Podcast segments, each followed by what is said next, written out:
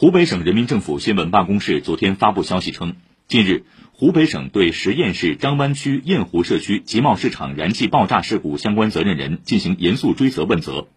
包括十一名省管干部在内的三十四名公职人员受到撤职、免职等处理。六月十三号六点四十二分左右，十堰市张湾区堰湖社区集贸市场发生燃气爆炸事故，造成二十六人死亡，一百三十八人受伤。